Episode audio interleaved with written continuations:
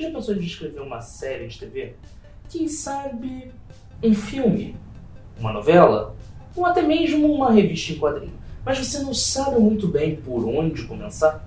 Talvez a dica de leitura de hoje possa te ajudar. Antes de começarmos de fato a dica de leitura de hoje, você pode começar dando o seu joinha e se inscrevendo no canal para ajudar a trazer conteúdos exclusivos para você.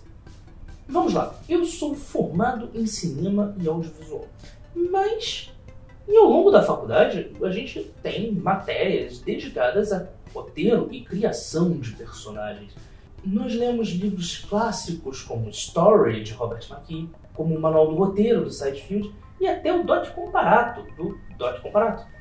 Mas eu me surpreendi muito quando eu encontrei numa livraria este livro, Escrevendo Quadrinhos, de Brian Michael Bendis.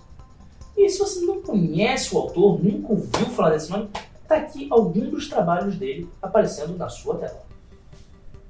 Considerado um dos autores de quadrinhos vivos mais importantes desta geração, Brian Michael Bendis é um nome de renome, inclusive sendo professor de roteiro para quadrinhos em faculdades dos Estados Unidos.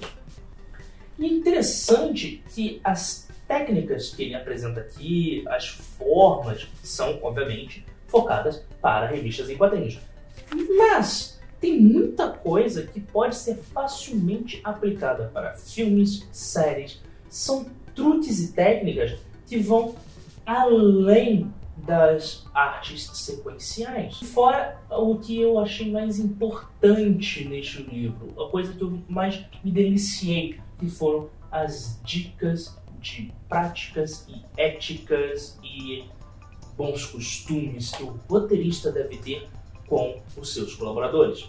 É claro que, como ele fala de quadrinhos no livro, ele está se referindo a desenhistas, arte finalistas, editores, mas se nós fizermos uma comparação e substituirmos artes finalistas por diretores de fotografia, se nós substituirmos as palavras desenhistas por diretores, e editores por produtores, o livro se encaixa maravilhosamente. E além da experiência dele, além dos técnicas que ele mostra, e além dos roteiros, dos maravilhosos roteiros que tem aqui reservados para que você possa analisar e estudar, também tem entrevistas de, com outros autores, com outros quadrinistas dando a sua visão de como é escrever o roteiro. Como é escrever o roteiro pensando na imagem. Como é escrever um roteiro pensando na história e na narrativa que você quer contar. Então, esta é a minha dica de leitura de hoje. E antes de encerrarmos esse vídeo, quero deixar, quero dar alguns recadinhos aqui bem importantes. Primeiro, o podcast Nerdhead vai entrar de férias na próxima quarta-feira.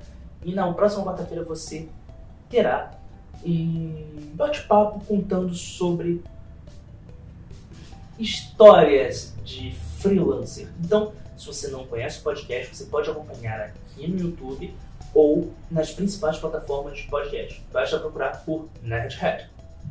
E se você gostou desse vídeo, não se esqueça de dar o seu joinha aqui embaixo, compartilhar com os amigos se inscrever no canal, deixa aqui nos comentários se você gostou dessa dica.